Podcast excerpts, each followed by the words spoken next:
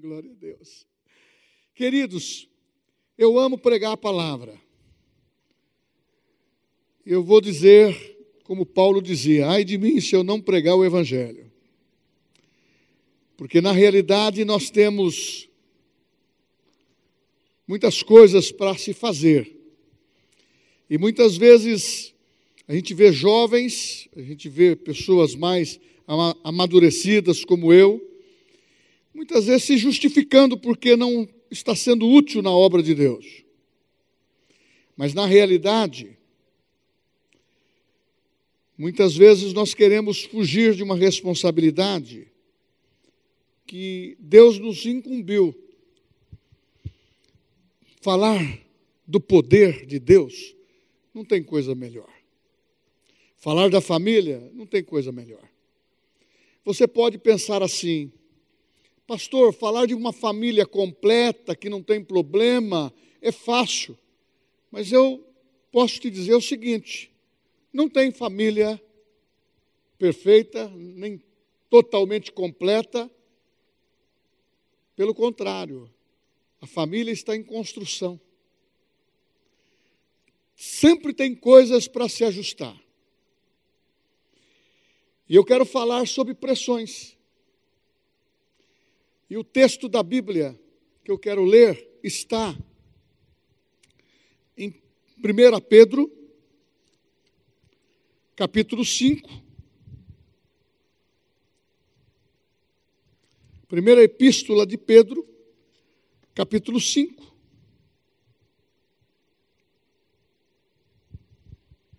Versículo 7 até o 11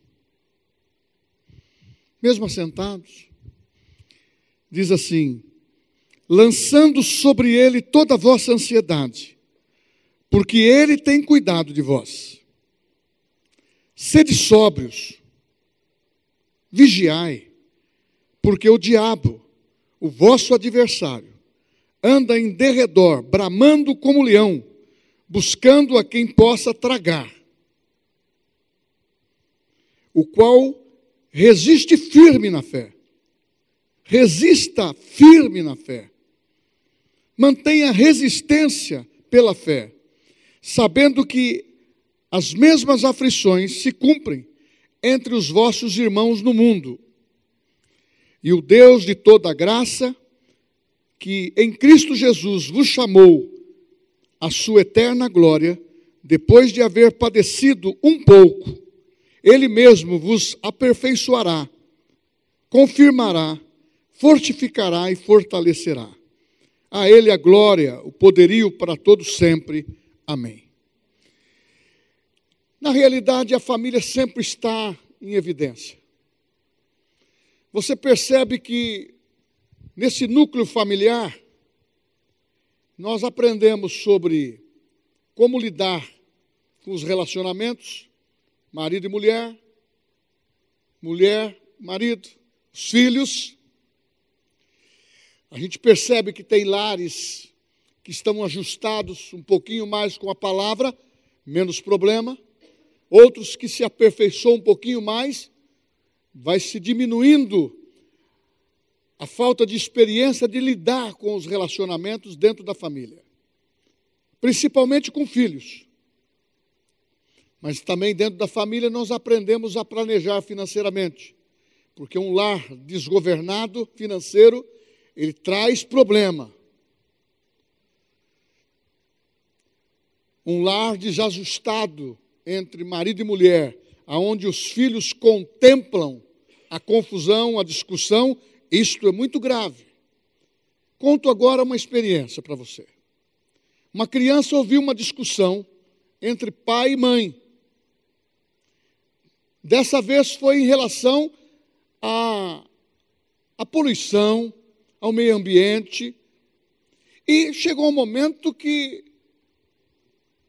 uma criança de cinco anos, ouvindo o papai e mamãe conversar de um tema na qual ela não tem condições de presentear, de estar participando, ouvindo, porque isso cria uma ansiedade na criança, isso cria medo na criança. Por que eu estou dizendo assim? Porque quando estava falando sobre poluição e as dificuldades que está sendo gerada pela destruição, ela não entendia isso, a camada de ozônio, não entendia por causa da, da, da desse fogo na floresta, porque tem gente que coloca propositalmente, outros são acidentais. Então ela olha para a mamãe e fala: Mamãe, posso fazer uma pergunta? Pode, filha. Eu estou com medo. Eu estou com receio. Quanto tempo vai durar esse ar? Quanto tempo nós vamos ter ar para respirar? Já uma conversão, uma conversação no qual aquela criança não poderia participar, ela fez uma pergunta dizendo do medo que causou no coração. Vai faltar oxigênio? Ar para respirar? Até quanto tempo? Uma criança? É como também o casal se discute perto do, das crianças ou de um filho pré-adolescente, adolescente e até mesmo adulto. E muitas vezes aquele tema não é para que outros participem. Isto é pressão que vai vir. O diabo, o vosso adversário, o nosso adversário, está, está sempre utilizando de oportunidades para apontar fraquezas na tua vida, para apontar pressões. Porque é comum um crente viver muito bem, dando glória a Deus, louvando ao Senhor, sem nenhuma resistência, sem nenhuma pressão. Aqui o apóstolo Pedro está dizendo: olha, olha, perceba que em todo lugar, no mundo todo, onde há irmãos, há perseguições. Porque o mundo jaz no maligno. E o pensamento de Deus, quando chega, privilegiando a nós como filhos, que aceitamos Cristo como Salvador, identificando a família de Deus nos céus e a família de Deus aqui na terra. Nós somos privilegiados, porque o entendimento chega, o esclarecimento chega, e você passa a se libertar. E uma das coisas prioritárias do inimigo é destruir a família. É pressão sobre a família. E muitos só conseguem viver bem quando está tudo bem. Mas nós precisamos aprender bem em todas as circunstâncias. Eu não quero falar de família como se fosse um, um algo fácil de se lidar. Porque nós não anulamos a personalidade nem do marido e nem da esposa respeitamos posição, mas nós precisamos equilibrar a nossa vida familiar para nós conseguirmos passar sob pressão. E uma das coisas que ele faz é pressionar a sua fraqueza. Outra sensibilidade é, é pressionar o seu passado. Aquilo que você tem ouvido aqui, que você se alguém está em Cristo, é nova criatura, as coisas velhas se passaram, eis que tudo se fez novo. Aonde está isso? Aí o irmão diz: está na Bíblia. Realmente, é segundo Coríntios 5,17. Mas, sob pressão, há uma acusação emocional um contra o outro. Há um desgaste com os filhos. E nós não estamos ensinando sobre família para que o nosso lar viva constantemente agitado. Mas sede sóbrios e vigilantes. Porque o, o adversário, ele quer tomar proveito disto. E assim acontecendo, marido e mulher ficam no ponto de bala, nervoso. Ouve coisas responde, e muitas vezes o marido nem está falando uma coisa agressiva, mas o ouvido distorce. Muitas vezes a esposa não está falando nada agressivo, mas a maneira de ouvir distorce, porque o coração está fechado. O nosso lar, ele diz para a mulher: a mulher prudente edifica o lar. O homem prudente, ele ama o seu lar, ele ama a sua mulher e ele ama os seus filhos. Por isso que nós priorizamos sempre pressões sobre o lar. Precisa suavizar. Porque Jesus, quando entra na nossa vida, ele começa a dar um, nivela, um nivelamento para a família. Da mesma maneira que a criança tem medo ao ouvir situações que ela não tem controle e cria uma ansiedade, da mesma forma, nós também temos que nos cuidar para não precipitar com palavras que nós não cremos, com palavras que geram incredulidade, com palavras que é uma, uma motivação errada. Mas, pastor, meu lar, é, a minha esposa veio de uma família com tanto problema, meu marido veio, tudo bem. Se você está em Cristo Jesus, você vai ter um lar. Você vai ter a oportunidade de viver uma vida segura. Domingo eu dei uma pincelada sobre um, uma situação de adolescente. Foi consultar o, com um psiquiatra e perguntou tantas coisas para a menina. E num determinado momento ele perguntou: qual é a definição? O que significa a palavra lar para você? É, a palavra lar para mim é um lugar onde eu vou estar à noite, que é escuro. Quando escurece, eu vou para casa. E lá eu durmo. Mas muitas vezes a escuridão também está dentro de casa, porque Jesus não está reinando lá. O lar, quando de vez em quando a gente vê lá dentro da casa, eu e a minha casa serviremos ao Senhor. Bacana. Eu e a minha casa. Mas nós precisamos dar, dar sentido a isso. Nós mesmos temos que ter crédito nisto. Crer e declarar. Porque nem o seu marido, nem a sua esposa são descartáveis. Os seus filhos, muito menos. Desde quando aconteceu a formação da família, você vê que Adão teve dois filhos relacionados na Bíblia, os primeiros citados, Abel e Caim. Qual foi a tragédia? Caim matou Abel porque não queria concorrência. Você sabe que dentro da família você pode ser muitas vezes machucado e é uma situação que surge que mais dói na pessoa. Quando é uma pessoa que você tem amizade, uma pessoa dentro do seu trabalho, você consegue administrar melhor. Você já leu na Bíblia que um irmão ferido resiste mais do que uma fortaleza? Pressões, dificuldade. E nós que somos cristãos aprendemos o caminho do perdão. E nós temos que apressar a pedir o perdão e estender o perdão, mesmo até que você não caminhe com essa pessoa, mas deixe o seu coração liberado. Agora, nós estamos passando por um momento em que o Espírito Santo está nos ensinando a exercitar pequenas coisas dentro da família. Vou dar uma apertadinha agora com o filho.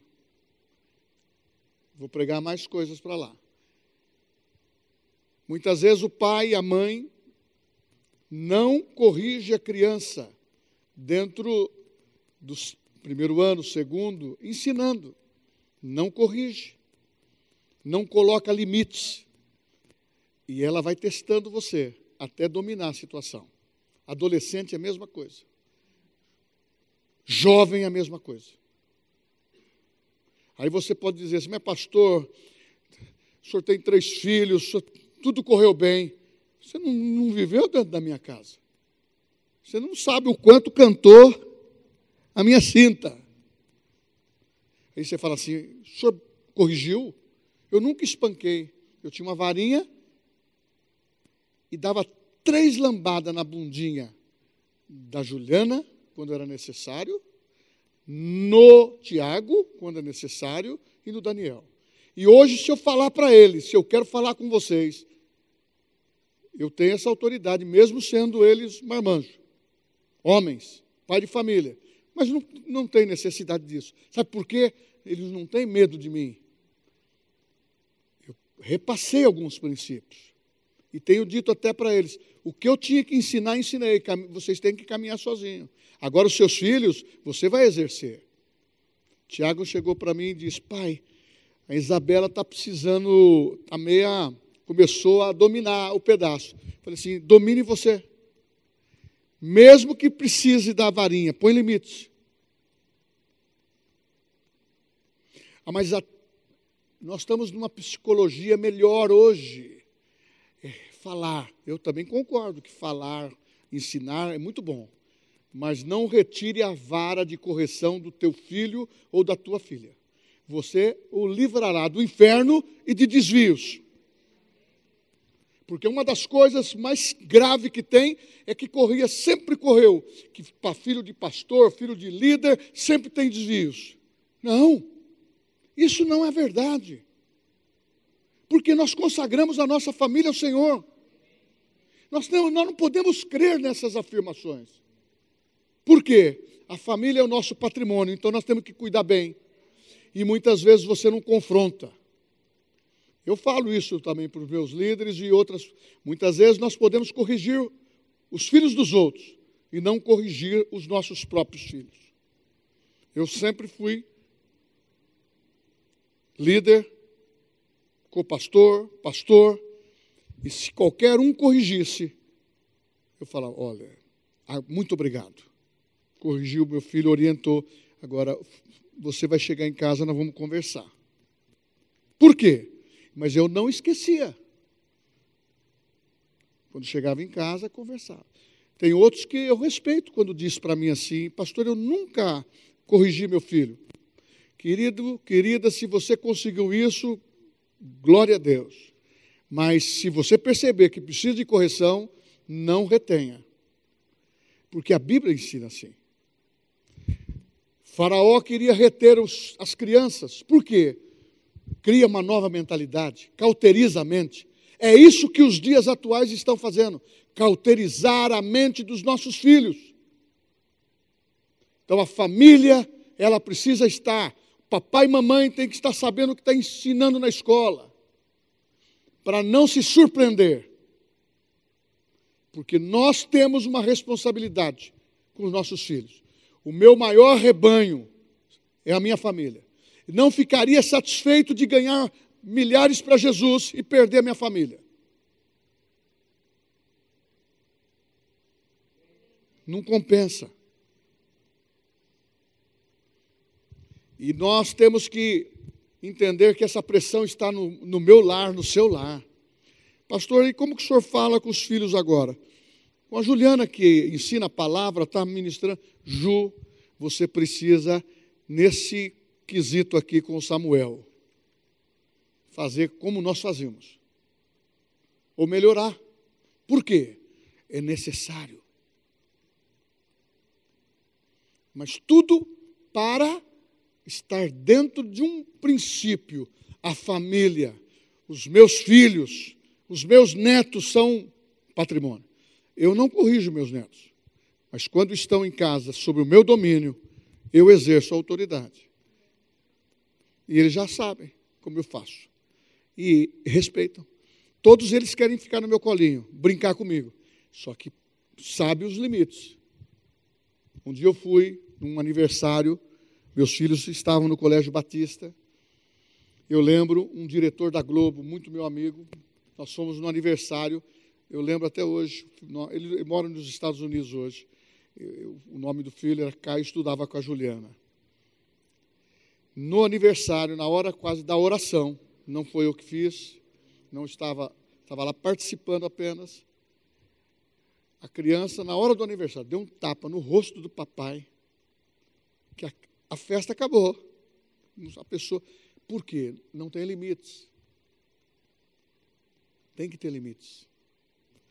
Nós temos que entender que é uma pessoa. Olha, eu fico apaixonado. Fico apaixonado de ver meus netos.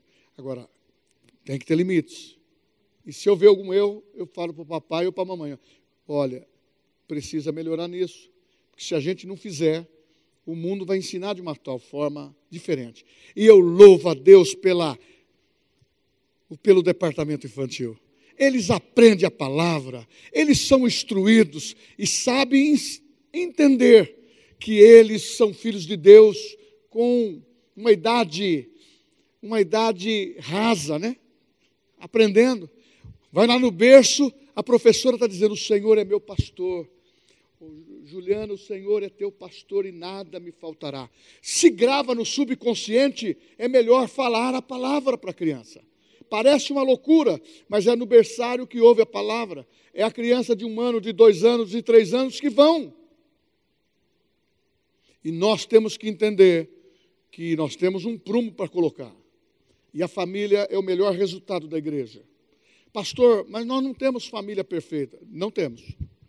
Mas todas as famílias que estão aqui, elas estão se ajustando. Até a do pastor. Tem que se ajustar. Tem que aprender. Nós estamos em construção. Isso não é para apontar defeito. Isso é para ensinar que todos nós precisamos de Deus. A tua experiência é valiosa para mim, para outra mamãe, para outro papai, e nós somando as experiências. Isso é maravilhoso, porque quando você está observando, aí você fala assim: olha como que está minha filha adolescente, louvado seja Deus. Você está trazendo para a igreja, você não está indo nas, nas baladas, criança de a juventude de 14 anos nas baladas. E na escola você está só sabendo o que está sendo ensinado por professores que têm a mente cauterizada. Tito 1,15 diz: as coisas são puras para os puros, porque os descrentes, tanto a mente como a consciência, estão corrompidas. Então, neste mundo, Jesus disse: tenha paz em mim. Neste mundo tereis aflições, mas tende bom ânimo. Casamento vale, vale a pena. O casamento não está falido. E agora preciso acrescentar: a igreja é um grande hospital. Muitas vezes, coisas que não deram certo, nós ensinamos que você tem direito a reconstruir a sua história. É muito fácil eu pegar uma, uma peça de uma família e jogar fora. Agora vai jogar a sua. Será que eu jogaria a minha filha fora? O meu filho fora? Jamais. Nós temos que colocar nas mãos de Deus. Falar, Deus, esse filhinho que eu tenho, eu o amo, Senhor, ele é teu e ele vai servi-lo.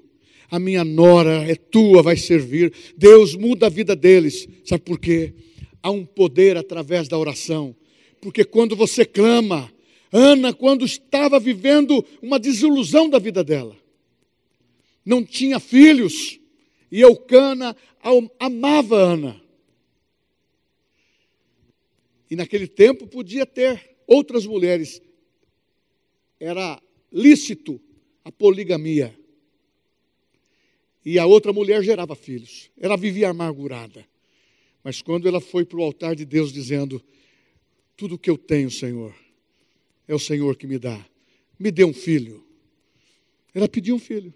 E Deus deu Samuel para ela. Ela consagrou. Eu pergunto para você: não desistiu? Se você está sob pressão na família, não desista da tua família. Se você está sob pressão naquilo que seu filho faz que está desagradável, ajusta. Não dá para ajustar tudo de uma vez, mas dá para caminhar junto e ajustar. Nós não somos carrasco, nós somos pai. Porque quando nós erramos, a gente vai para o pai, ele fala: Filho, você procurou o melhor lugar. Hoje eu estava no carro com uma pessoa, ele disse assim: Rapaz, como é bom ter Jesus. Eu, desde o dia que eu conheci Jesus, eu estou ajustando a minha vida, ajustei meu casamento, eu estava para me separar, hoje eu estou bem. Vi o resultado disso. Sabe como? Convidou Jesus para participar. Então, ele convide Jesus para participar. Você convide Jesus para participar. Porque ele participando, as coisas se ajustam. Amém? A galinha do vizinho não bota ovo de ouro, não. Agora eu tenho pressão hum, também na parte social. Essas pressões na parte social também, o diabo quer tirar você da presença de Deus e a decepção que você tem no relacionamento social com pessoas. Você já você sabe disso, né? Que uma pessoa amarga, aonde ela chega, ela, ela, ela vai amargar o ambiente. Uma pessoa descontente, ela, ela vai amargar, ou ele vai amargar. Tem pessoas que parece que comeu um marimbondo logo quando, quando levanta.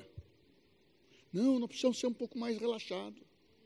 Socialmente, Deus está plantando pessoas para nós ganharmos para Jesus essas pessoas. Nós precisamos entender que o melhor de Deus vai acontecer não lá. Primeiro em você, creia nisso. Declara isso. Pastor, mas a minha pressão que eu estou vivendo, olha, é impressionante. Eu estou com um chefe me perseguindo. Ora por ele. Se você está errado, se ajuste pastor, eu, eu, eu sou, eu estou me atraindo por uma situação, eu gosto muito de também aproveitar a vida, pastor. Eu, eu só na igreja não dá, eu quero aproveitar a vida. E tem os filhos adolescentes. Aí você quer o social, ele vai pegar o seu hábito. E aí, muitas vezes, ele fica lá no mundo. A Bíblia diz: Não ameis o mundo, nem as coisas que no mundo há. Aquele que ama o mundo, o amor do Pai não está nele.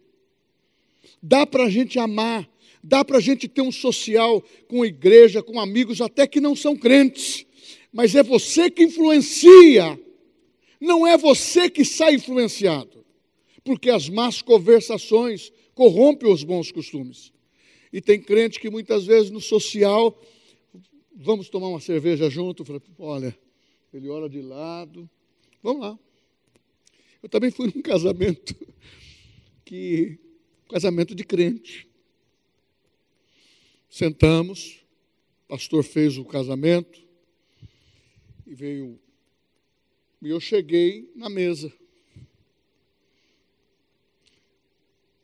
Cheguei na mesa, sentei com a minha esposa e tal. Aí um, um irmão em Cristo, uma outra comunidade, estava ali, um outro chegado, ele o garçom passou e falou assim: Ô doutor, mais uma, uma gelada? Ele falou assim: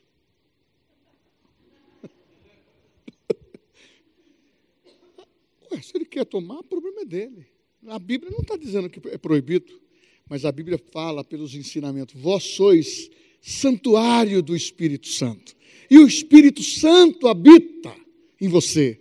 Mas por amor a Cristo, pelo testemunho, você se abdica porque se você viver num lugar, numa lanchonete ou até num ambiente até só familiar, você fala, puxa vida, o pastor ensina que nós podemos abster-se por amor a Jesus e ele faz. Você sabe que muitas vezes na nossa multidão aqui nós temos pessoa que se liberta da bebida? E se ele voltar para a bebida, ele passa a ser um ébrio.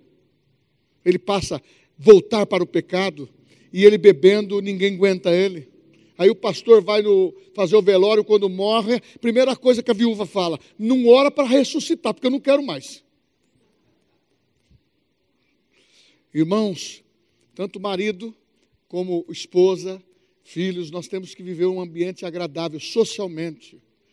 A Bíblia fala assim: muitas coisas me são listas, todas as coisas me são listas, mas nem todas me convêm. Sabe por quê? eu preciso ter o filtro do Espírito Santo. Não é, não é porque. Não faça isso nada por obrigação. Faça isso por uma entrega. Que nós cantamos aqui. O Senhor me chamou e eu entrego tudo no seu altar. E quando você faz isso, é leve, porque Deus te dá graça para fazer isso. Mas se eu impor, se outros impuserem isto, vai ser pesado. E a libertação é de dentro para fora. É um desprendimento. Agora, se você está bebendo, ô oh, pastor, eu gostaria de beber, eu te dou um conselho.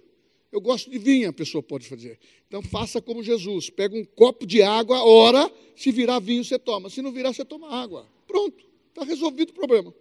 Ok? Agora, outras coisas, Não é proibido, mas você está carregando a identidade do mundo. Agora, pastor, mas o senhor está coando um mosquito. Esse é o perigo. Coar um mosquito e engolir um camelo.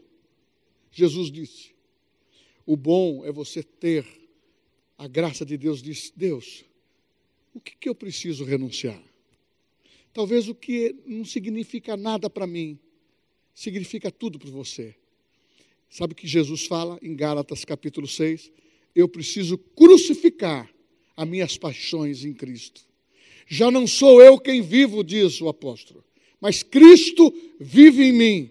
Esse viver que tenho pela pelo corpo, pela carne, eu vivo pela fé no Filho de Deus. Sabe como você faz? Eu entrego para o Senhor. Então, pressões sociais, pessoas exigem de você. Ninguém fala ali, ali vai um. Sempre fala, ah, ele é crente, ele é crente, está fazendo coisa errada. Mas ninguém fala, aqui vai um católico, aqui vai um outro, aqui vai um outro. Ninguém fala assim. Sabe por quê? Você não está rotulado, mas você, aonde você anda, Jesus está andando contigo. E as pessoas vê. Você não está percebendo o brilho, mas o seu rosto brilha. Você não está percebendo alguns resultados, mas as atitudes falam. Talvez eles não leiam a Bíblia, mas vão ler a tua vida e a minha. Agora se prepara também para uma calúnia. Pastor, estão falando de mim agora. Agora entre nós. E quando você falava da outra pessoa? Você nunca pensou assim, né?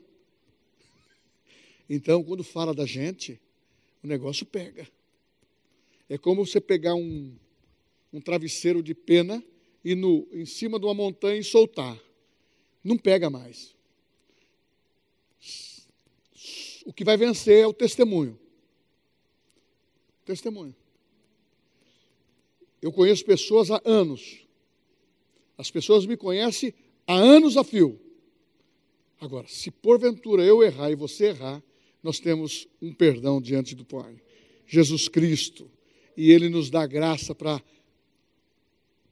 ter uma nova chance. Eu gosto desse evangelho de Jesus. Sabe por quê? Ele nunca diz assim, vai para o inferno sem vergonha, você pecou de novo ali. Não, ele fala assim, eu te amo. Muda de vida. E isso é para mim e é para você. O linguajar dele é diferente. Eu te amo. Ó, oh, vem filho. Filho meu, dá-me o teu coração, eu te amo. Então, essa pressão social também exige muito de nós. Irmãos, se comprometer com a sociedade em atos sociais é muito fácil.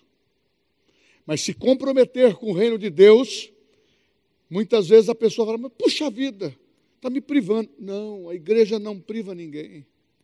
A igreja, ela dá oportunidade no ensinamento para onde você estiver, você seja um testemunho, ame, dá a versão correta que você é um cristão e que Deus está em você.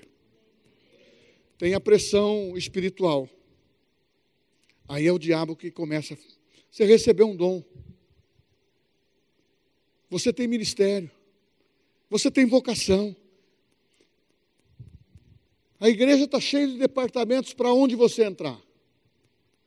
Mas por que, que nós temos uma sequência de pessoas que são que trabalham em vários departamentos? Porque aonde você poderia ocupar, você não ocupou. Outros estão ocupando, ou muitas vezes remontando a função. Não é isso que queremos. Nós queremos que você seja participativo. O Centro de Treinamento Bíblico veio para ficar, já fazem anos e anos. Formamos mais de 1.200 alunos, mais a escola de ministro. Ensina a palavra. Pastor, mas eu vou segunda, quarta e sexta. Eu sentei em vários seminários, principalmente esse foi. E aonde, quando eu sento aqui, eu aprendo. Eu ouço outras pessoas. Pastor, como que o senhor ouve? Eu leio a Bíblia, eu vou estudar e eu vou ouvir outros colegas para que aquela unção, aquela palavra seja refrigério para a minha vida. Por que isso? Nós temos que entender que eu ouvindo você, você me ouvindo, e nós ouvindo todos, ele, Jesus disse, ele ocultou dos sábios e revelou aos pequeninos. Então, você tem entendimento. O espiritual é maior em você. Você é espírito, alma e corpo. Não é corpo, alma e espírito. É espírito, alma e corpo. O espírito é indestrutível. É aonde vem o Espírito Santo tabernacular. Isso significa morar com você. Alma, emoções, pensamentos. Você precisa entender isso. Leia comigo agora Isaías 26, 3. Vamos ver o que diz lá. Falando de, de pensamentos. Isaías 26, 3. Olha que texto maravilhoso. Tu me conservarás em paz. Tu conservarás em paz aquele cuja mente está firme em ti, porque ele confia em ti. Confiai no Senhor perpetuamente. Irmãos, o melhor lugar para você estar dentro da, da família, do social, do espiritual, é você entender que na presença de Deus, as nossas fraquezas desaparecem. E quando você tem a mente em paz, irmãos, eu não sei se você já passou por isso. A mente fica trabalhando à noite, você não tem como resolver o problema, mas aquela, aquele incômodo, aquele desprazer, aquela angústia, aquele acidente que aconteceu com você, ou aquele pecado, a mente fica virando. Você percebeu que muitas vezes até você fica na pontinha, pode haver um desequilíbrio. Não anda na extremidade. Não anda. Hum, tudo que é extremos pode trazer consequência. Precisamos, a Bíblia diz, que a vossa moderação seja conhecida por todos os homens. Então, a mente tranquila. A mente tranquila a mente diz: Olha, eu tenho a mente de Cristo. Ui, eu tenho a mente de Cristo. Ministramos uma série sobre isso. Irmãos, você que nasceu de novo, você tem a mente de Cristo. Como você, para pensar como Cristo, você precisa ler o que ele ensinou. Está escrito em 1 João, capítulo 1, que nós devemos andar na luz como ele na luz está. Mantemos comunhão um com os outros. E nós precisamos permear a nossa mente. É um computador de última geração. E tem trazido angústia para muita gente. E uma das coisas que Satanás quer fazer com o crente é levá-lo para uma discussão no nível da mente, é levá-lo para um, uma divergência na área da mente, é para que você comece a instalar no teu momento de crise, de angústia, a pessoa esquece até a palavra. Você lembra o que nós lemos em 1 Pedro, primeira epístola, capítulo 5? Sede sóbrios. O contraste disso é ébrio. Sóbrios. Mente a Bíblia fala também que a mente vazia é a oficina do quê? A Bíblia não, desculpa, o dito popular. A mente vazia é a oficina e é verdade. Você vai pensar naquilo que é pecado. Sabe o que é amar o mundo? É o mesmo pecado de Adão. Como que se repete o pecado de Adão? Concupiscência dos olhos. Viu? Concupiscência da carne. Desejou. E soberba da vida. 1 João, o apóstolo do amor, fala a mesma coisa. Concupiscência dos olhos, concupiscência da carne e soberba da vida. É o mesmo pecado. É o mesmo pecado que está no século 21. E é o mesmo pecado que quer enganar a igreja. Você olha para ter, você olha para cobiçar. E nós temos que permear isso. A mente, eu tenho que levar, segundo Coríntios capítulo 10, eu levo cativo os meus pensamentos à obediência de Cristo. O que, que é isso? Fazer sujeitar os meus pensamentos na direção certa.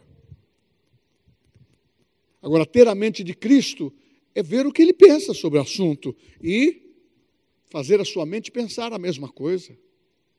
E o corpo? É a parte mais desprezável. Jesus falou para os discípulos: a carne para nada se aproveita. Por quê? Você sabe que em quatro dias a pessoa entra em estado de putrefação e, e, e, os bichinhos comem tudo? Não serve para nada. E a Bíblia não diz que a serpente ela ia comer do quê? Do pó da terra. E a Bíblia diz que o homem é do pó da terra. O corpo para nada se aproveita. Então é espírito, alma e corpo. Preciso estar seguro com a mente sadia, porque aonde ele está, eu estou em paz. Aí você à noite, se você está no maior turbilhão, você ora a Deus, em paz me deito e logo pego no sono. Tlim. Minha mulher até fala assim: não acredito, ele já dormiu. ela liga a televisão, liga a pregação, ela, faz, ela pode fazer o que quiser, ligar a luz, não tem problema nenhum. Em paz me deito e logo pego no sono. Aí eu pergunto: quanto tempo você está acordado? É, eu cheguei do remo agora, fiquei uma hora, uma hora e meia, dá licença. Aí você fala assim: tem muita coisa no outro dia para resolver: pressões, acertos, questionamento de negócio, tratar de problemas que são circunstanciais dentro da igreja. Quando você tem uma família para tratar, você precisa tratar com amor. Quando você tem um jovem para tratar, você precisa tratar com amor. Quando tem uma criança para tratar, você precisa. Ele tem que saber. Uma criança chegou para mim, eu fiquei, eu fiquei desmontado. Ela falou para a mamãe: eu quero, eu quero falar com Jesus. E era o pastor e veio aqui conhecer Jesus. Hoje ela está aí na igreja. Aí você fala assim: o que, que muda? É a palavra. O que, que muda? É a tua família e a minha. O que, que muda? É você entender que a pressão tem na família, a pressão tem no social, a pressão tem no espiritual. E a Bíblia diz: como que eu posso vencer isto? É como Jesus que estava chegando no momento em que o mar ficou bravio. Pedro desesperado. Jesus estava ali dormindo. Olha o momento dele, dormindo. Você já pensou, irmãos? Como que esse negócio de dormir é bom? Jesus estava dormindo. E quando ele gritou, Jesus acudiu. Em outro episódio, diz: Venha. Ele está dizendo para mim para você: venha para um, um lugar tranquilo. Pode acontecer o que for, aonde você está, estando na presença de Deus, pode ter das mais sérias dificuldades, mas você tem o maná que alimenta você. Pastor, e a família? É um modelo que nós precisamos focalizar. E a unção é aonde nós temos que nos respaldar.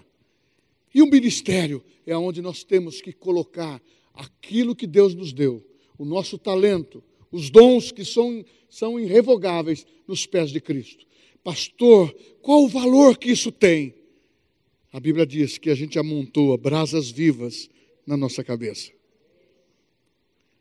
Mas eu fui ferido. Você vai ter cura da sua ferida. Sabe como? liberando perdão. Ai, pastor,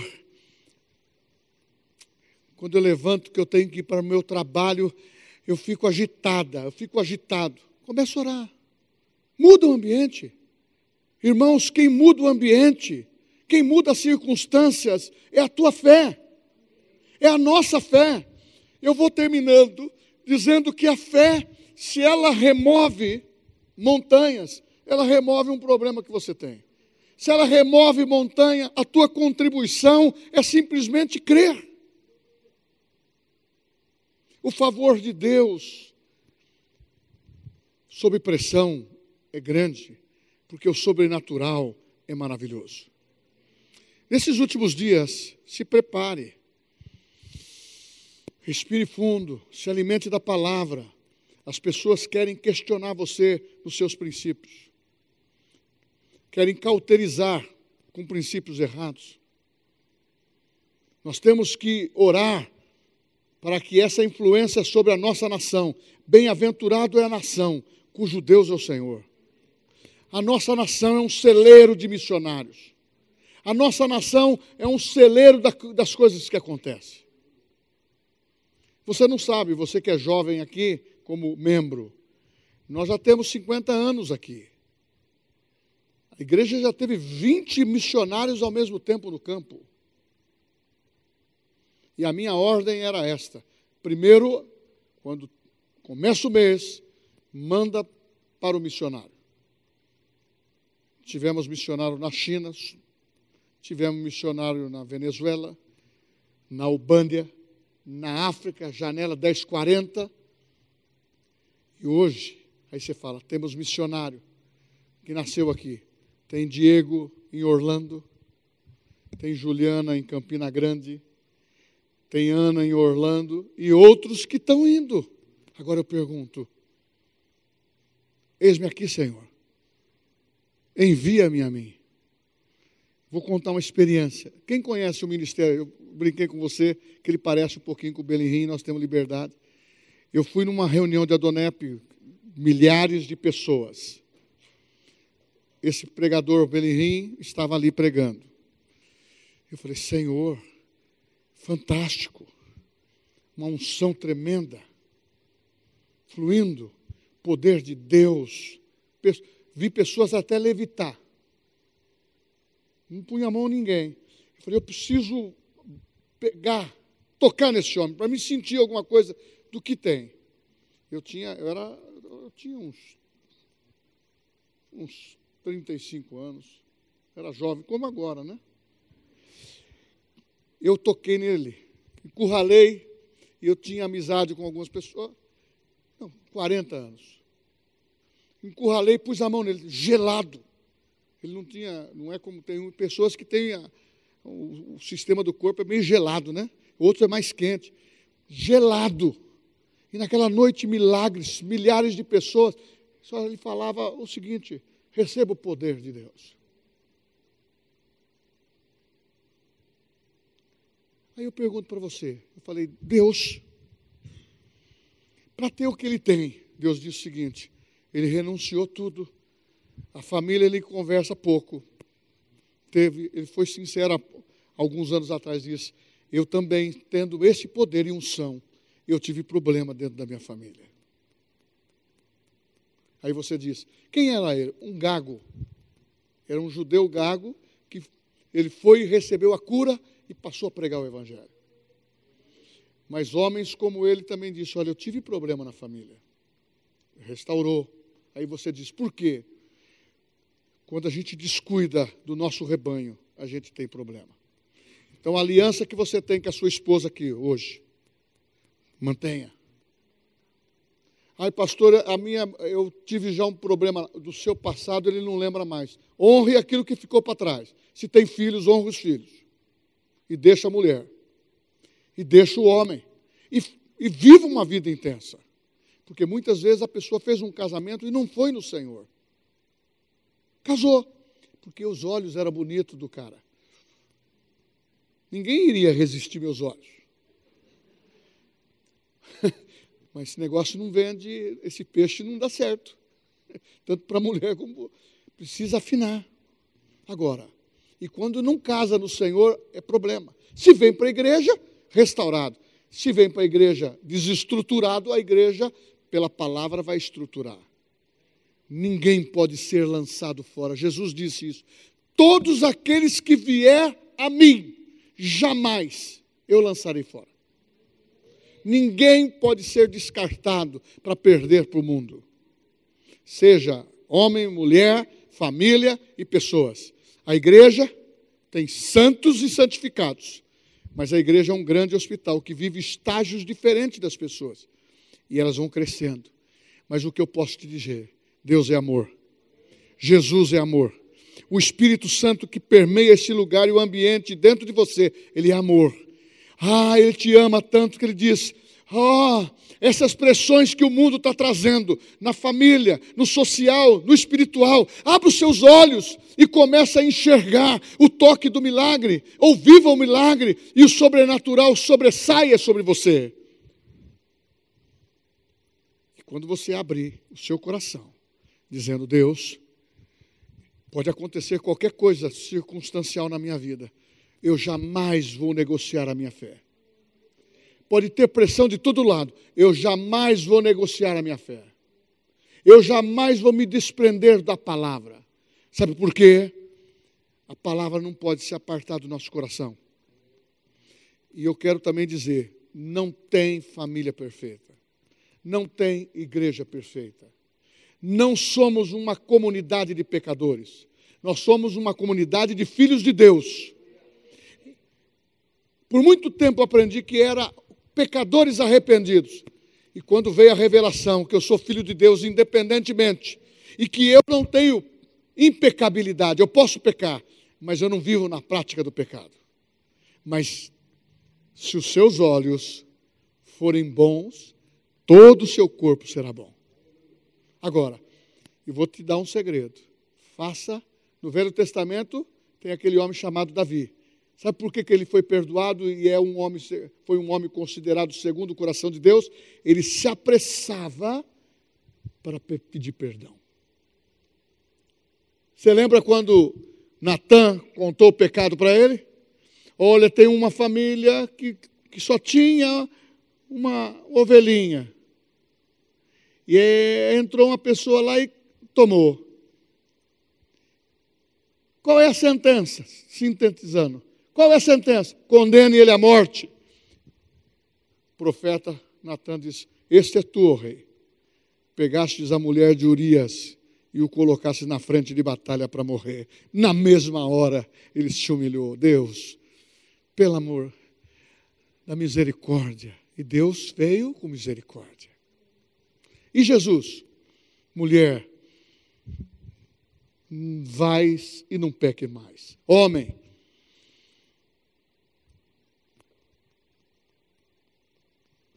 Mestre, os olhos dele se abriram. Quem pecou? O outro é paralítico. Quem pecou? Jesus disse: Perdoados estão os teus pecados, pega o teu leito e vai embora. E o outro? Perdoados estão dos teus pecados. E todos foram perdoados. Mas uma palavra sempre ele dizia: Vais e não peques mais. Agora, você é muito especial para nós, para Jesus. Aprenda isso. No mundo tereis aflições. Aprenda isso. Podemos estar vivendo as circunstâncias mais difíceis. E eu termino dizendo: a fé. Hebreus capítulo 12. Estamos cercados, estamos rodeados por uma grande nuvem de testemunha. desembarace do pecado. Corra. Não seja amarrado por ele. Porque o pecado ele quer nos sediar e nos derrubar. Se você está passando uma prova, se você está passando uma pressão, saiba que isso é sinal para você crescer.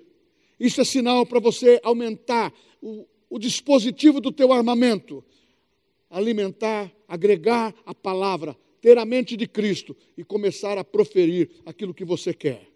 Porque o seu problema, a sua vida, é aquilo que você declara e aquilo que você quer ser. Pastor, eu preciso de ajuda. Declare a palavra. Eu preciso de ajuda. Deus, o que o Senhor tem para mim é o melhor. Eu abraço, vou mudar minha família, vou mudar meu social e vou mudar meu espiritual, porque o Senhor é bom louvor. E como que eu luto as minhas batalhas? É com a fé. Como que eu luto as minhas guerras? É pela fé. Não está no script, mas assim que eu luto. Canta. Não, não é minha graça, não. Assim que eu luto minhas guerras, é assim. Parece que estou cercado, mas sou guardado por ti. Parece que sou cercado, mas sou guardado por ti. Assim que eu luto minhas guerras, assim que eu luto minhas guerras, assim que eu luto minhas guerras, é assim. Agora nós vamos entrar na guerra do louvor com esse que nós preparamos. Vamos ficar em pé, irmãos. Oh, aleluia. Seja louvado.